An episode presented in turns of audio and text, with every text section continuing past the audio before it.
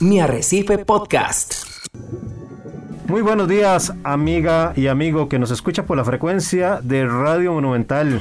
Que estén pasando un extraordinario día sábado y que sus acuarios pues prosperen de la mejor manera. No olviden realizar hoy sus cambios de agua, mediciones, etcétera. Aprovechemos que tenemos un día sábado muy bonito para convivir no solo con nuestras familias, sino también con nuestros chineados en la casa, los acuarios marinos. Hoy, como es eh, costumbre, me acompaña el coproductor del programa, don Ricardo Calvo. Muy buenos días, Ricardo, ¿cómo estás? Hola, ¿qué tal, don Hernán? ¿Y qué tal, amigos que nos escuchan a través de las ondas radiales de Radio Monumental 93.5 de la frecuencia modulada? Es un placer realmente acompañarles en esta mañana. Gracias por abrirnos la puerta, ya sea de su hogar, de su oficina, de su lugar de trabajo, de su automóvil. Gracias por ser parte de Acuariofilia Marina, un programa de la Asociación Costarricense de Acuaristas Marinos que busca concientizar y educar acerca de los diferentes esfuerzos y buenas prácticas para mantener el acuarismo en Costa Rica y también los recursos naturales en nuestras diferentes costas. Don Hernán, muy agradecidos con, con la gente que, que, nos sigue muchísimo en redes sociales. Eh, usted nos puede, que nos está escuchando, nos puede contactar a través de nuestra página en Facebook, es ASOCAMCR o Asociación Costarricense de Acuariofilia Marina, al igual que en nuestra página web www.asocamcr.org. Don Hernán, hoy nos acompañan dos extraordinarios compañeros de la asociación que estuvieron con nosotros también en el programa pasado y que por supuesto están eh, dispuestos a aportarle muchísimo al tema de esta mañana que se, que se las trae. Un tema interesantísimo y bien acompañados también de don Marvin Ballestero en el Control Master Monumental. Hoy tenemos un programa muy especial y que nos acompañan también nuestros compañeros de la asociación, tanto Hugo Araya como Filip Karoliki, que vamos a hablar de un tema súper interesante que tenemos en nuestros acuarios. Y como ya usted lo dijo, don Hernán, hoy estamos en un día en el cual se practica mucho mantenimiento en los hogares acerca de los acuarios marinos y de agua dulce también. Don Hernán, hoy volvemos al tema que tenemos que tenemos en esta mañana para todos los que nos escuchan, un tema que se las trae, un tema que es indispensable. La semana pasada tocamos el tema de los errores más comunes en los que caemos como acuaristas y definitivamente el tema de hoy que habla de la importancia del ciclado se puede volver un error muy común en el tanto no sigamos el proceso correcto de un ciclado para un acuario, que es una base fundamental para que el acuario tenga un éxito en las siguientes semanas, meses y años. Así es. Sencillamente, Ricardo, hacer un ciclado significa, en términos llanos, preparar un ecosistema cerrado que inicia inerte, que construimos de la nada para albergar vida y que esa vida tenga vida de calidad. A mí me gusta una frase que es eh, para mí lapidaria porque realmente describe la importancia de este paso. Para mí el hacer un ciclado constituye uno de los pilares más importantes.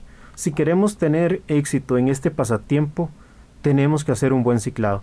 Muchos acuaristas se decepcionan, se salen del pasatiempo porque empiezan con problemas con sus acuarios, sus peces se le mueren, se cargan de algas, n cantidad de problemas vienen frustraciones, vienen malos consejos, inversiones económicas que afectan inclusive los presupuestos de, los hogares porque se hacen con mucho eh, esfuerzo, porque tampoco es que sea barato hacer una inversión para tener un acuario con los equipos correspondientes y demás.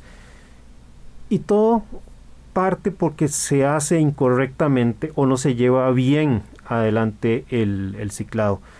La frase lapidaria que a mí me encanta y que describe la importancia de este proceso es que las bacterias gobiernan el mundo. Desde el momento en que entendemos que las bacterias gobiernan el mundo, nos dice que tenemos que preocuparnos por construir un ecosistema artificial que sea muy robusto, con las bacterias, porque de ahí va a partir todo lo demás, todo lo demás viene por añadidura. Pero lastimosamente cuando estamos en el pasatiempo y, vos lo ves en los grupos, en, los, eh, en las reuniones de los acuaristas, nosotros hablamos sobre las lámparas para el acuario. Hablamos sobre el skimmer, sobre las bombas de agua, hablamos sobre el controlador que quiero comprar o que ustedes me recomiendan adquirir. Hablamos de peces y corales lindísimos, pero ¿cuánto tiempo nos detenemos para hablar sobre cómo hacer un buen ciclado? ¿Cómo hacerlo?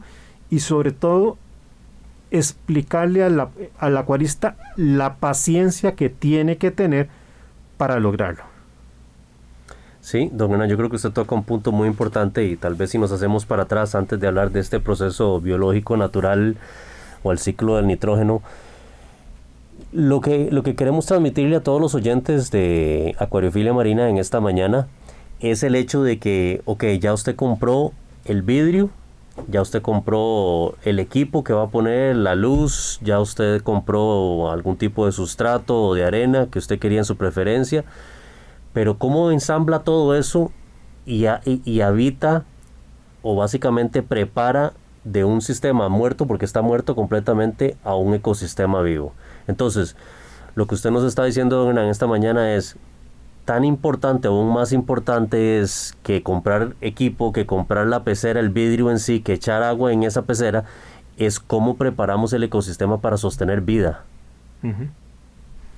Efectivamente, no sé si Hugo o Philip quisieran hacer algún aporte, porque ustedes saben que a mí me cuesta dar espacio. Es que son, Hablo mucho. variantes. son bastantes variantes las que van a, empezar a participar a, partir del momento en que decidimos iniciar el ecosistema. Creo que sería bueno empezar a tocar algunas de ellas. Eh, ¿Cómo nos va a afectar el tema del amoníaco? Eh, ¿Debe haber mucho? ¿Debe haber poco? Eh, cómo afecta la temperatura, cómo afecta el pH del agua durante el ciclado. Este, si se hace el ciclado en presencia de lámparas o de luz o con luces apagadas, si roca viva o roca muerta. Creo que son tantas, tantas las variantes y ahora que lo mencionaba don Hernán, pues iniciar por el tema de las bacterias me parece, bueno, primero antes de decidir qué tipo de bacterias son las correctas, quizás que don Hernán nos explique de, pues, qué es el ciclado. A ver, yo creo que... Perdón, Filipe. Perdón, exactamente, sí, como lo menciona Hugo, hay demasiadas este, variables, incluso eh, preguntas que siempre surgen. Eh, ¿Debo aciclar con el skimmer este, prendido o apagado? Eh, otro tema que sale mucho es el tema de, del agua ciclada, que, que meter agua a otra pecera o así, cosas que, que realmente no se deben hacer, que tal vez usted, don Hernán, nos pueda aportar un poquito más con respecto al tema. A ver, yo les pongo, es, les hago esta consulta. Si vamos a ir a jugar un partido de fútbol, ¿a quiénes escogerían ustedes para ir a tener ese partido? A los más buenos. A personas que sepan, ¿cierto? Sí. Si vas a ir a construir una casa, ¿qué tipo de personas son las que escogerías para ir a construir la casa? Los conocedores. Así es. En el caso del ciclado, pues las bacterias marinas utilizan un vasto grupo de elementos y compuestos que tienen que usar para satisfacer sus necesidades de energía y de nutrientes. Las bacterias marinas tienen una necesidad especial, por ejemplo, por el sodio pero también hay otros elementos importantes eh, para su crecimiento y su reproducción, como es el carbono orgánico e inorgánico, el nitrógeno, el fósforo, el oxígeno, el hidrógeno, el azufre, el potasio, el magnesio, en fin, ahí podría seguir eh, citando, eh, y se me escapó uno que es fundamental, que es el hierro. Y también tienen necesidades por oligoelementos, manganeso, cobalto, zinc, cobre, molibdeno. Las deficiencias de estos macro o microelementos pueden en, eh, en principio ser una especie de limitador en el crecimiento de las bacterias. ¿Por qué hago este señalamiento? Porque si vamos a, a ciclar y vamos a necesitar partir con la materia prima, que son las bacterias, debemos de comprender que hay que construir un entorno ideal para promover las bacterias específicas que necesitamos para el ciclado. Todas de las que podríamos imaginarnos y que ahorita vamos a referenciar podrían hacer consumo del amoníaco, pero hay unas que son más eficientes que otras. Eh, si tenemos esa limitación de nutriente, por tanto, las tasas de crecimiento de las bacterias, la eficiencia en el crecimiento de la bacteria se van a ver afectados. Y cuando hablamos de una limitación en la tasa de crecimiento y en la eficiencia de ese crecimiento, simplemente estamos hablando de una deficiencia en nuestra principal filtración, que es la filtración biológica. La disponibilidad de un determinado, por tanto, nutriente no solo puede afectar la tasa de crecimiento de la población bacteriana, sino también el funcionamiento metabólico de, esta eh, población. Entonces ahí llegados a, esta un poquito de descripción teórica, tenemos que distinguir que el ciclo del nitrógeno pues tiene dos caras, la cara de la nitrificación y la cara de la desnitrificación. En un ecosistema cerrado, la producción de compuestos eh, nitrogenados tiene que salir de alguna forma, si no se crea, vamos a crear un entorno que va a ser muy agresivo e incompatible con la vida. De, imaginémonos en nuestras casas, si no pasara la basura constantemente y vamos acumulando ese basurero dentro de la casa y no hay forma de sacarla, vienen problemas de salud por esa acumulación de desechos. Piensen que no tengamos eh, los baños eh, para poder ir a hacer nuestras diferentes necesidades. En fin, en un ecosistema cerrado tenemos que buscar la forma de sacar, de exportar, exportar o transformar esos compuestos nitrogenados. Y aquí es donde las bacterias que gobiernan el mundo vienen a cumplir un rol fundamental, que es tomar ese amoníaco que se forma en el acuario, producto de las heces, de los desechos orgánicos, en fin, de todo lo que se nos va a descomponer de materia orgánica, y, y genera amoníaco, las bacterias las van a transformar por un proceso de oxidación en nitritos y posteriormente en nitratos. Eso sería la nitrificación. Pero como dije, hay bacterias más eficientes que otras en hacer esa conversión. No es lo mismo sacar entonces esa acumulación de basura que se nos hace en la casa con un carretillo que pase el camión recolector de la basura. Hay una eficiencia mayor y en nuestros acuarios tenemos que buscar esa eficiencia de las bacterias porque cuando se presenten los problemas no hay posibilidad de equivocación porque se causa la muerte. Entonces, entre más robusto sea la construcción, las bases de ese edificio que estamos levantando, mayor seguridad vamos a tener de que cuando se presenten los problemas, vamos a tener un ecosistema más robusto que pueda atender con mayor facilidad picos de amoníaco o de otro tipo. La otra cara es la desnitrificación, de cómo otro grupo de bacterias, que tal vez podríamos dedicarle más tiempo en otro día que hablemos de la nitrificación y la desnitrificación, transforma ese amoníaco en nitrógeno gaseoso. Entonces ahora salta la pregunta, ¿cómo hacemos un buen ciclado?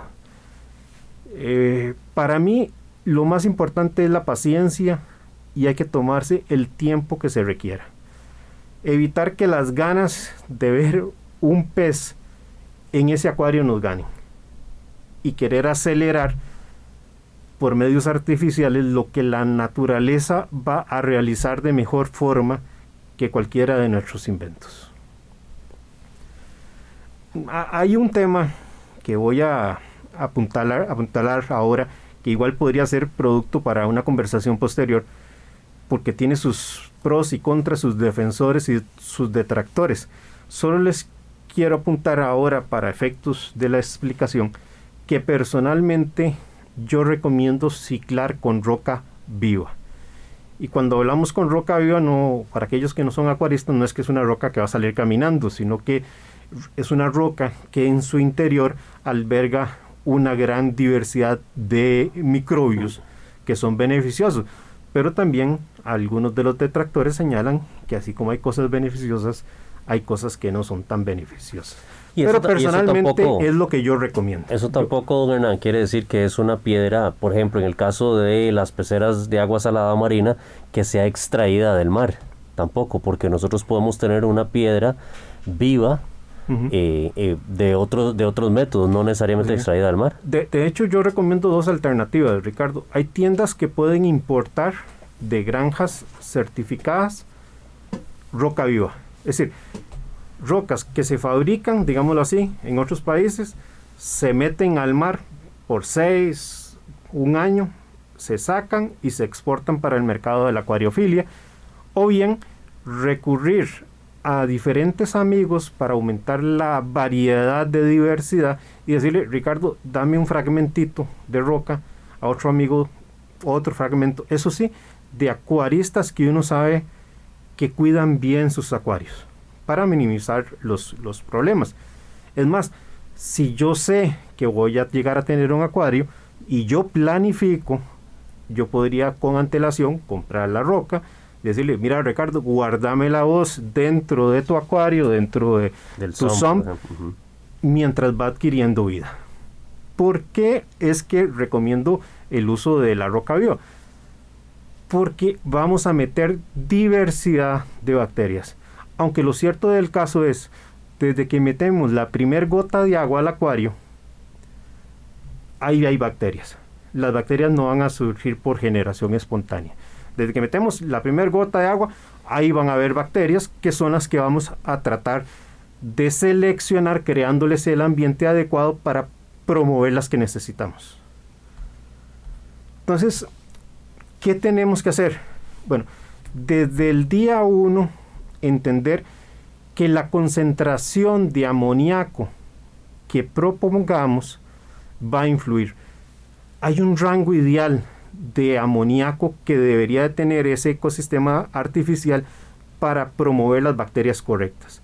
No se trata de meter camarones muertos ahí del mercado, De, la, de la pescadería y que se descompongan ahí para que hagan un pico X de ppm de amoníaco. No. Porque si eso se descontrola y tenemos picos muy altos, vamos a potenciar unas bacterias que aunque sí transforman amoníaco, no son necesariamente las ideales que buscamos. Entonces la, la, cantidad que yo recomendaría para hacer un buen ciclado es moverse entre 4 a 5 ppm de amoníaco. Y para hacerlo, mm, la forma más fácil es usar cloruro de amonio. Así no tenemos que ir a comprar eh, peces eh, para que se mueran dentro del acuario o comprar camarones para que se pudran en el acuario y tener una habitación oliendo a, descomposición. La forma más fácil de controlar la cantidad de amonio es usando el cloruro de amonio. Compramos un test y estamos midiendo todos los días. Si se me pasa la mano y excedo los 5 ppm, pues hacemos un cambiecito de agua para diluir la concentración y garantizarnos que nos vamos a quedar entre los 4 y los 5. Y eso aplica básicamente para cualquier galonaje, porque estás utilizando un test para medir la concentración de amonio en el acuario independientemente del galonaje que tenga. Así es, exactamente. Algo que, que Perdón, Hugo. Algo que mencionaba usted, don Hernán, y que me, causa pues alguna eh, duda o, aprovecharía para hacerle la consulta, eh, usted menciona dos partes importantes en el ciclado, la parte de aeróbica y la parte anaeróbica. Muchas veces nos confiamos a que el ciclado termina cuando logramos el nitrato y realmente hay una etapa adicional que es convertir ese nitrato a nitrógeno eh, gaseoso. Y ahí entra a participar el tema del, del, material poroso y la posibilidad de generar algún tipo de equilibrio entre las zonas anaeróbicas y las zonas aeróbicas, donde tengamos ambos tipos de bacterias. Eh, ¿Cuál es la recomendación suya para lograr ese equilibrio? Eh, iniciar con material poroso, tipo, llámese ladrillos porosos o biobolas. O, A ver, aquí me estás metiendo en un problema, Hugo. Yo soy de medio de la vieja escuela, aunque soy práctico con respecto a las tecnologías que me, nos mejoren el pasatiempo. Yo soy de la tendencia de usar sustrato de arena, yo soy de la tendencia de usar mucha roca. Hay obviamente escuelas minimalistas que prefieren no tener sustrato en el acuario, tener la mejor, la menor cantidad de roca en el acuario, y lo, cual es, eh, eh, tiene un principio correcto, que es exportar de mejor manera todos los residuos orgánicos para que no se acumulen entre las rocas, entre la arena y que se descompongan ahí. Entonces, obviamente, tener flujos que constantemente están barriendo el piso y exportándolos eh, suma mucho. Pero tiene sus, sus bemoles. Es decir, esa superficie porosa que da la roca, que da el sustrato, para mí todavía no es reemplazable de forma práctica. Porque si vos puedes poner la roca en el sump, puedes meter biobloques de alguna marca en el sump y ofrecer inclusive concentraciones por metro cuadrado más altas de porosidad de la que ofrecería la roca. Pero ¿qué sucede cuando se va la luz? Deja de haber oxígeno en el acuario, se va a estar depilando ese oxígeno en el acuario, las bacterias no van a poder oxidar, los peces también se quedan sin oxígeno y se puede iniciar una bola de nieve. Hay soluciones, por supuesto, eh, puedes tener una unidad de backup que genere oxigenación en el acuario y todo eso, pero no le quita eso el valor al aporte que realiza la roca y el sustrato como superficies para que las bacterias la, la colonicen. Em, aclarado el tema de que la concentración de amoníaco es fundamental, el otro punto que debemos de cuidar desde el día 1 del ciclado es que el pH se mantenga en valores de 8 a 8.3. Porque es eh, importante que el pH se mantenga en esos eh, valores. Recordemos que cuando el amoníaco, el NH3, es oxidado y se transforma a nitrito, NO2, lo que tenemos es como resultado es una liberación de hidrógeno. La H de ese NH3 se desprende por la oxidación y eso es lo que permite que el nitrógeno, la N que nos queda, se pega el oxígeno y nos forma el NO2. Pero al liberarse ese hidrógeno al, agua del acuario, vamos a tener más iones ácidos. Y ello va a impactar el pH. Recordemos que pH es simplemente una abreviatura para referirnos al potencial de hidrógeno. Y conforme más hidrógeno tengamos acumulándose en el acuario, más ácida se vuelve el agua. Y al volverse más ácida el agua, nuestra reserva alcalina se va a ver afectada porque va a ser consumida para mantener el pH del agua. Recordemos que en esta etapa todavía no existe la cara de la desnitrificación, por el cual podríamos recuperar un poco de esa alcalinidad perdida. Pero eh, como digo, yo creo que hay que hacer un programa sobre nitrificación y desnitrificación más adelante, porque tan solo estamos ciclando. Está apareciendo el amoníaco y oxidándose a nitritos. Y en esa oxidación se producen esos, esos iones de hidrógeno que nos acidifican el agua y el pH va a verse afectado en la reserva alcalina. Entonces también tenemos que estar midiendo el pH constantemente porque vamos a tener una pérdida importante de esa reserva alcalina. y tenemos que mantener el pH entre 8 y 8.3 para seguir creando ese entorno ideal de las bacterias que queremos eh, eh, producir. Aquí entonces, si estamos hablando de la oxidación del amoníaco al nitrito, hablamos de la importancia del oxígeno. El oxígeno es absolutamente fundamental para las bacterias, no para que respiren, sino para que realicen su proceso de oxidación, ese que libera el ion de hidrógeno y hace que el nitrógeno se pegue al, al oxígeno. Y eso me hace hacerles a ustedes la siguiente pregunta. ¿Qué es a lo que llamamos el pulmón del acuario? Creería que a nuestro skimmer. Efectivamente. El skimmer es junto con las bombas de circulación de agua, el intercambio gaseoso en la uno de los mayores responsables de introducir el oxígeno al acuario. Oxígeno que si está limitado va a afectar ese entorno que requerimos para que se dé un buen proceso de formación de las bacterias que requerimos. Por eso explicaba las limitaciones a las cuales podemos someter las bacterias al inicio de mi, de mi conversación.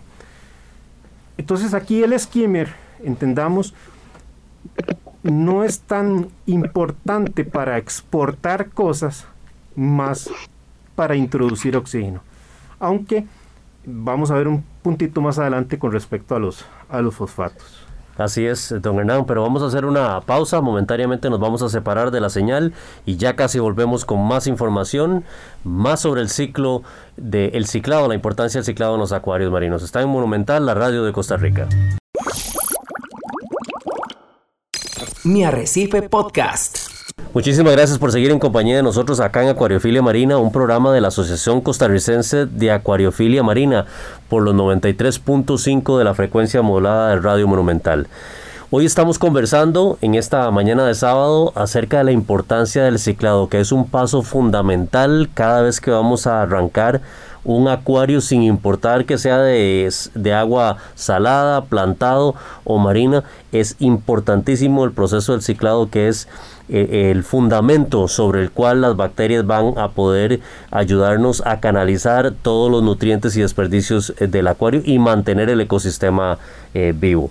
Don Hernán, usted nos planteaba la importancia de monitorear el pH para poder tener inclusive una, una correcta oxigenación en el acuario. Nos decía que el skimmer es importante, es el pulmón del acuario, así como también lo es el movimiento y el intercambio gaseoso en la superficie del agua. Y el skimmer muchas veces lo vemos como el elemento de exportación de nutrientes, pero usted nos decía, en estos momentos no es el, la principal función del skimmer, más bien es el de llevar la oxigenación. Entonces la pregunta es, ¿será que entonces tenemos que utilizar ese skimmer en, en estas instancias del ciclado en forma eh, en seco, en lugar de mojado? Más bien eh, húmedo para, que, nos, para que nos exporte menos. Eh, perdón, en, seco, Ricardo, tienes toda la razón, en seco, para que exporte menos. Nada más para que tengan una referencia.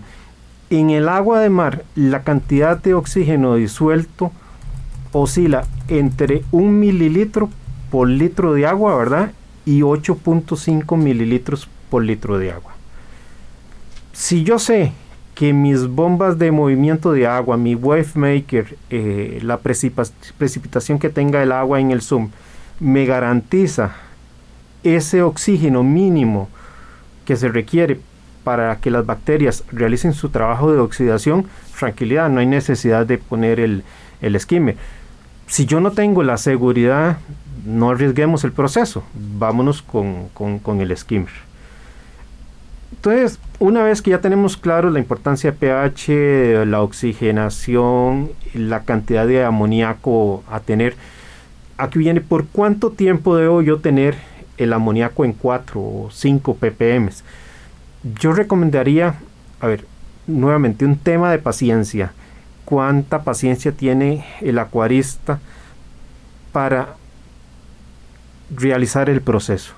¿Por qué? Porque va a estar luchando con sus ganas y va a estar luchando contra sus amigos que le dicen, mira, pero es que yo ya hice mi ciclado y empezamos igual y yo ya tengo los peces adentro y vos ni siquiera todavía los has eh, metido, vas por la mitad del proceso, etc. Pues esa paciencia es la que tiene que tener el acuarista porque nuevamente estamos construyendo las bases de un edificio que sea bien robusto. El cuento de los chanchitos y el lobos. Usted quiere la casa de paja, de madera o de cemento. Escoja. Cuando vengan los momentos duros, ¿cuál es la casa que usted quisiera tener? Entonces mi recomendación sería que por lo menos por una semana nos preocupemos por tener entre 4 y 5 ppm el amoníaco. Ya después de eso, pues dejamos de estar eh, introduciendo el cloruro de amonio para mantener el rango de 4 a 5 después de pasada una semana y así permitir que comiencen a desarrollarse las poblaciones de las otras bacterias. ya voy a ir puntualizando las bacterias que no son las que nos están interesando. ¿Cuáles son las bacterias que nos interesan fomentar? Las bacterias que deberíamos preocupar en desarrollar son las quimiolito autotróficas. son aquellas bacterias que obtienen la energía a partir de las reacciones químicas, que en nuestro caso es el consumir los elementos inorgánicos, que sería el caso del amoníaco y el nitrito en su forma inorgánica. O sea, cuando las bacterias comienzan a degradar la materia orgánica, el amoníaco se mineraliza y al mineralizarse nos genera amoníaco eh, en su forma inorgánica.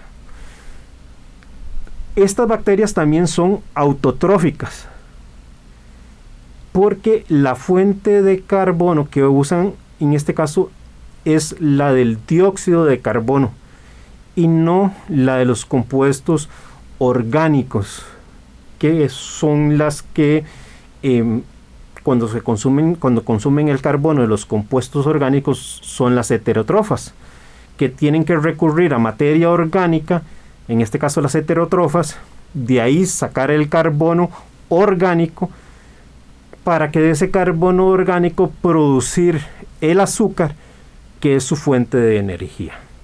En este caso no, estamos hablando de bacterias que son quimiolito autotróficas y autotróficas las bacterias, ¿verdad? Para que estemos bien claros.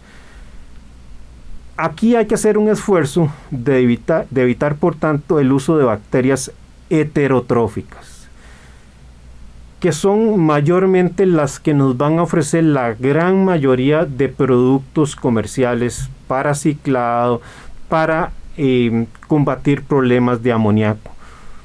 Eso sí, mientras la etiqueta no diga lo contrario. Si la etiqueta no dice nada, partan de que son bacterias heterotróficas. Y esas no nos interesan fomentar en el acuario. Son las autotróficas. El problema es que si metemos estos productos, estas bacterias heterotróficas van a competir por la superficie porosa de la roca del sustrato en detrimento de las autotróficas. Y además tienen otro tema que es que se reproducen mucho más rápidamente. Cada 15-20 minutos pueden estar reproduciéndose, mientras que las autotróficas pueden ocupar hasta 24 horas. Entonces, ese compuesto nitrogenado que habíamos introducido va a ser consumido mayormente por las heterotróficas y no las autotróficas. Y por tanto la colonia de bacterias que nos interesa fomentar nunca va a crecer. Y por eso es que los acuarios que se ciclan bajo esa perspectiva de bacterias heterotróficas son muy frágiles. Que es la mayoría de las que se venden en las tiendas en estos momentos. Yo diría que sí, Ricardo, porque honestamente yo no conozco a ciencia cierta una eh, marca que ofrezca en su etiqueta una garantía de que estoy dándote bacterias autotróficas. Hay algunas marcas que yo sé que lo están haciendo, pero no son las bacterias ideales para fomentar, aunque son autotróficas y es preferible a las heterotróficas.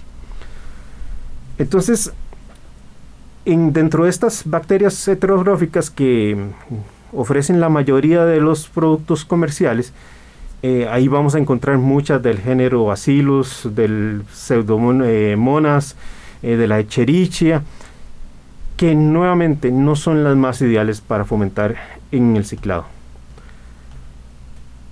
Ok, otro tema. Ya hablamos de oxigenación, pH, eh, bacterias en cantidad de amoníaco a tener. La salinidad es otro elemento. La salinidad ideal durante el ciclado debe moverse entre 18 y 20 partes eh, por mil y no los 35 a los que podríamos estar acostumbrados. ¿Por qué esto? Porque a mayor salinidad las bacterias tienen que hacer un mayor uso de su energía. Entonces al bajarle la, la salinidad invierten menos energía y por tanto pueden destinar más al de reproducción. Y, por ejemplo, ahora si aterrizamos, las bacterias que transforman el amoníaco a los nitritos principalmente son las bacterias que llamamos nitrosomas. Pero dentro de la cantidad de bacterias nitrosomas, hay unas que son más ideales que otras. En el acuario igual vamos a tener diferentes bacterias nitrosomas, pero hay una que es la que requiere de especial atención de nosotros para fomentar su cultivo, su, su crecimiento, y son las nitrosomas marinas. Las normales, por ejemplo, cuando tenemos más de 5 ppm de amoníaco en el ciclado, van a ser las nitrosomas europeas, que son buenas, son eficientes, pero no son las nitrosomas marinas, que son la aspiración a tener en mayor población en nuestro acuario. Las bacterias, eh, las bacterias que luego se van a encargar de transformar los nitritos a los nitratos, Aquí básicamente estamos hablando de las nitrospiras. Dentro de el grupo general, digamos, hablaríamos de nitrobacter. Pero dentro de las nitrobacter, las que nos interesa fomentar son las nitrospiras. Y estas no encuentran el ambiente ideal cuando estamos por encima de los 5 ppm de, de amoníaco.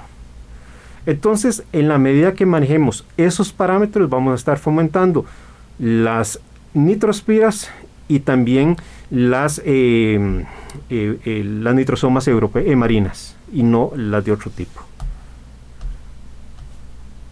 Don Hernán. Sí, Hugo. ahora que usted comenzaba, comentaba acerca de la importancia de la bacteria autotrófica, que realmente, y, algo que menciona es que utiliza el carbono que, que es del CO2, me viene a la cabeza la cantidad de acuaristas que normalmente recomiendan y utilizan, por ejemplo, el NOPOX, azúcar, vinagre, las fuentes de carbono.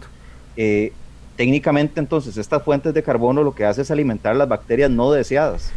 Las que, eh, a ver, estoy, quiero que nos limitemos al contexto meramente del ciclado, porque las bacterias heterotróficas, una vez que ya tenemos afuera del ciclado, que ya salimos del ciclado, no hay que despreciarlas. Y esas bacterias heterotróficas efectivamente se alimentan del carbono orgánico, que sería el que normalmente usamos, es el Nopox, usamos vinagre, usamos vodka, que simplemente son fuentes orgánicas de carbono. Pero durante el ciclado, si metemos fuentes de carbono orgánico, porque un acuarista nos dice, mira, es que con eso vas a alimentar las bacterias, efectivamente las vas a alimentar, pero vas a alimentar las que de momento no son las que queremos fomentar, porque son heterotróficas y van a competir por la, velocidad con que se reproducen en colonizar esa película inicial sobre eh, la arena y sobre la, roca. Ahora, algo que, que, también me hace pensar, ahora que mencionaban el tema del skimmer, eh, pues es la importancia entonces del fosfato eh, para el alimento o parte del fosfato para el alimento de las bacterias, que creo que en esta etapa del ciclado es relativamente eh, escaso. Exacto, Exacto. Eh, el fosfato es fundamental, por ello uno de los consejos, y ya, ya me te adelantaste un poquito, es durante este ciclado no es bueno iluminar el acuario, porque vas a fomentar la aparición de algas que van a eh, competir por oligoelementos, incluido también el fosfato y los compuestos nitrogenados. Excelente. Ok, entonces seguimos. Nuevamente, si no tenemos roca, si no tenemos sustrato, quien se haya decantado por un acuario minimalista tiene que tener más paciencia porque el proceso de colonización va a demorarse más porque no hay tanta superficie porosa para que las bacterias colonicen. Otro tema que tenemos que tener cuidado es que las bacterias se están formando en colonia. Van a ser una biopelícula que va a cubrir esa porosidad superficial de la roca, de la arena. Y cada vez que volvimos a meter la mano en el acuario para reacomar el aquascaping, para reacomar las bombas de circulación del agua, podemos estar degradando la biopelícula que se está formando. Y eso hace que se extiendan los periodos y hace que un acuario no cicle con, la, con el mismo tiempo que tal vez lo hizo el de mi compañero, fuera de eh, estos otros elementos que estoy diciéndoles que tenemos que manejar. Entonces, como bien apuntaba Hugo, todas las bacterias van a requerir ese poquito de fosfatos. Y si fomentamos también bacterias heterotróficas, volvemos a generar eh, competencia. Entonces, no usemos compuestos eh, de carbono orgánico en esta etapa. Y otro tema es el de la temperatura. Ya hablamos del de la salinidad que fue el anterior. Las bacterias nitrificantes crecen mejor en una temperatura de 25 a 30 grados. Acordémonos que la temperatura entre más baja sea, ralentiza el metabolismo de los organismos y entre más cálida sea, el organismo es más activo y por tanto estamos fomentando una mayor reproducción y procesos metabólicos de alimentación de las bacterias que son las que nos interesan, las, nitrosomas marinas y las eh, nitrospiras. Creo que ahí entonces entra a participar un poco la medición que hace el acuarista en su propia casa porque dependiendo del lugar de, habitación, probablemente el tema de usar termostato que evite que la temperatura caiga sobre, por las noches podría ser una participación buena. Eh, yo donde vivo, por ejemplo, no tengo problemas con eso porque mantengo temperaturas más bien por encima de los 26 grados, pero eh, muchas veces escuchamos la consulta de si con termostato o sin termostato. Este, técnicamente entonces, con lo que está mencionando, si vives en un lugar frío, es mejor con termostato para evitar que se ralentice el crecimiento bacteriano. Correcto. la aspiración sería en términos de temperatura 25 a, los 30 grados para fomentar una, un crecimiento más rápido de la población de las bacterias que nos interesan. Una vez entonces que tenemos una colonia suficiente de nitrosomas marinas que van a transformar al amoníaco al nitrito y luego aparecen las nitrospiras que son las que queremos fomentar para transformar o oxidar el nitrito al nitrato, vamos viendo que el amoníaco va desapareciendo, vamos viendo que el, el nitrito va desapareciendo y que nos quedan mayormente cargas de nitrato. A partir de que surge el nitrato, entonces ya entra la otra cara de la moneda que viene siendo la parte donde se desarrollan las bacterias anaeróbicas que nos comentaba ahora Hugo y que van a transformar ese nitrato en nitrógeno gaseoso. Pero eh, también hay otros bemoles. Nuevamente, eso espero que lo veamos en un próximo programa. Entonces, ya tenemos el nitrato y ahí tenemos dos posibilidades. Dejar que se complete la segunda parte del ciclo del nitrógeno o hacemos un cambio de agua para exportar esas concentraciones de nitrato, bajarlo a condiciones normales, naturales, 5 o 10 partes cuando mucho, y surge la pregunta, ¿ya podemos meter los peces? Si por mí fuera, yo no recomendaría todavía meter peces. Viene otra fase, otra etapa que yo recomiendo del ciclado que va a durar otros 45, 30 días como mínimo y que nuevamente ponen en, tela de duda la paciencia del, del acuarista. ¿Para qué vamos a utilizar esta segunda etapa? Dado que no tenemos todavía peces, la vamos a dedicar a fomentar una red trófica robusta, la base de la red trófica robusta. Y estamos hablando aquí de promover a través del ingreso de fitoplancton y zooplancton vivo y que siga creciendo las colonias eh, de microbios y de bacterias, una red trófica que venga a sostener. Porque a veces tenemos serios problemas salidos de un ciclado de algas indeseables, de dinoflagelados o de otro tipo de... Porque estos organismos como las cianobacterias, como los dinos, como las diatomeas, son muy resistentes y no encuentran competencia. Al no tener competencia tienen vía libre para poblar el acuario. Entonces, si nos dedicamos a fortalecer con fitoplancton y zooplancton ese ciclado del acuario, vamos a introducir competidores, mm. efectivamente. En esta etapa, básicamente, eh, vamos a promover con el uso del fitoplancton vivo, eh, todas las cepas que ustedes quieran encontrar, y también introducción de copepodos como tisbe, el tigripius, anfipodos, todos los organismos del zooplancton que ustedes puedan conseguir vivos que podemos introducir para que se reproduzcan y no encuentren depredadores. Porque una vez que metamos los bracer, que metamos los otros peces, vamos a encontrar depredadores. En esta etapa ya sí, ahí podemos prender también la, la luz, ya ahí sí la podemos prender. Y lo otro es que no podemos dejar que se nos deterioren esas colonias bacterias que habíamos hecho en la primera etapa por falta de alimentación. Entonces, tenemos que partir como si ya tuviéramos peces y hacer dosificaciones o agregar comida como si hubiesen peces para que esa, esa, comida se descomponga y siga siendo de alimento para, para las bacterias. Básicamente eso es lo que para mí sería un ciclado donde tengamos conciencia de lo que estamos construyendo para un acuario exitoso. Y yo les hago una pregunta, compañeros, don Hernán, Filip, eh, Hugo y amigos que nos escuchan.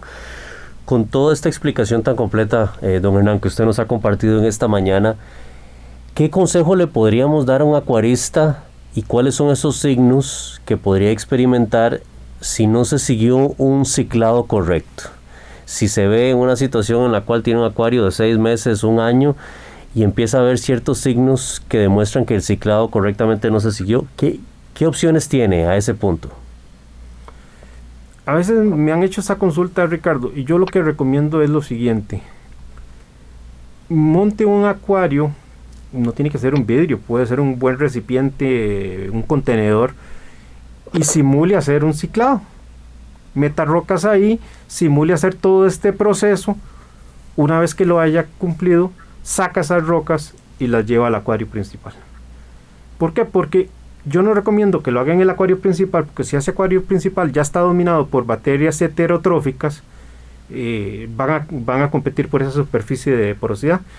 Pero si usted simula en un contenedor plástico, no sé, o una pecera extra que tenga un proceso de ciclado, luego puede llevar las rocas al acuario. Muy bien. ¿Qué piensan ustedes, Hugo y Filip? Sí, algo que creo que, que en lo personal me ha beneficiado bastante, eh, pues nunca es tarde para empezar a introducir el, el zooplancton y el fitoplancton. Creo que hasta, hasta cierta parte es ser constante en, los microorganismos que, podemos ingresar eh, al acuario eh, beneficia bastante lo que la base o que, que, quizás no hicimos de manera correcta cuando hicimos el ciclado porque no es eh, no hay por qué engañar a, nadie muchos de nosotros nos equivocamos en el ciclado y hoy escuchando tantos detalles importantes difícilmente los hicimos de esta manera. Eh, hay un tema que a mí constantemente veo también en los grupos y que son consultas y es el tema de las algas. Algas durante el ciclado. ¿Son normales las algas posterior al ciclado? ¿Debo preocuparme? ¿Debo actuar? Porque uno lo que escucha a los acuaristas es con qué la quito, cómo mato el alga. este, y muchas veces también se escucha la palabra, son algas normales del ciclado. No sé qué opinan, si realmente existen algas normales. Sin duda, sin duda, Hugo. Todo acuario joven es sumamente frágil y todos los organismos que de una forma u otra son más eh, potencialmente mm, mm, tienen mejores condiciones van a proliferar y desgraciadamente son las algas indeseables, por algo son indeseables porque con cualquier cosita proliferan. El error es tratarlo con antibióticos o con procesos químicos que echan a perder todo ese ciclado que hicimos. Entonces tenés que hacer un manejo normal. Uno, armarte de paciencia y no frustrarte porque son propias las cianobacterias, las diatomeas, las algas indeseables, son propias de un acuario joven que aún no es maduro. Y debes de controlar los nutrientes, buena exportación, eh, buen sistema de filtración, etcétera. Pero no sucumbir a, a las medidas fáciles, a, lo que hablamos en el programa anterior de usar parches y no resolver el fondo. Así es, don Hernán Filip. Don Hernán, una preguntita también aquí para agregar al tema. Yo he escuchado mucho de gente que eh, posterior al ciclado, eh, que utiliza bacterias comerciales, las sigue editando al acuario. Eh, yo la verdad no, no le veo sentido puesto que ya técnicamente el acuario está colonizado, pero ¿qué piensa usted de eso? Sí es sano, sí, para mí es una buena práctica. Si vos hiciste un buen ciclado, las bacterias autotróficas no se van a, ver afectadas. Pero el acuario conforme se va haciendo viejo, para mí no existe el cuento del acuario con síndrome de acuario viejo. Lo que existe es el acuarista perezoso. ¿Por qué? Porque esas rocas y esas superficies porosas se van a ir tapando, se van a ir congestionando con el paso del tiempo y hay bacterias heterotróficas muy buenas para limpiar los limos, para limpiar de nutrientes, acumulaciones y por tanto sí es una buena profilaxis estar usándolas. Yo en lo personal las roto porque como las etiquetas de los productos no dicen qué te están vendiendo, yo busco marcas con buena reputación y las roto. Así es. Eh, gracias, don Hernán. Gracias, Felipe. Eh, gracias, Hugo. Y gracias a todos ustedes que nos han acompañado en esta mañana. Nos gana el tiempo, pero queremos agradecerles nuevamente e invitarlos a que disfruten del día de hoy, el Día del Trabajador en todo el territorio nacional, que siga ese himno fuerte sonando en todos los hogares de Viva Siempre el Trabajo y la Paz. Gracias por estar en esta mañana en Radio Monumental, la radio de Costa Rica. Mi Arrecife Podcast.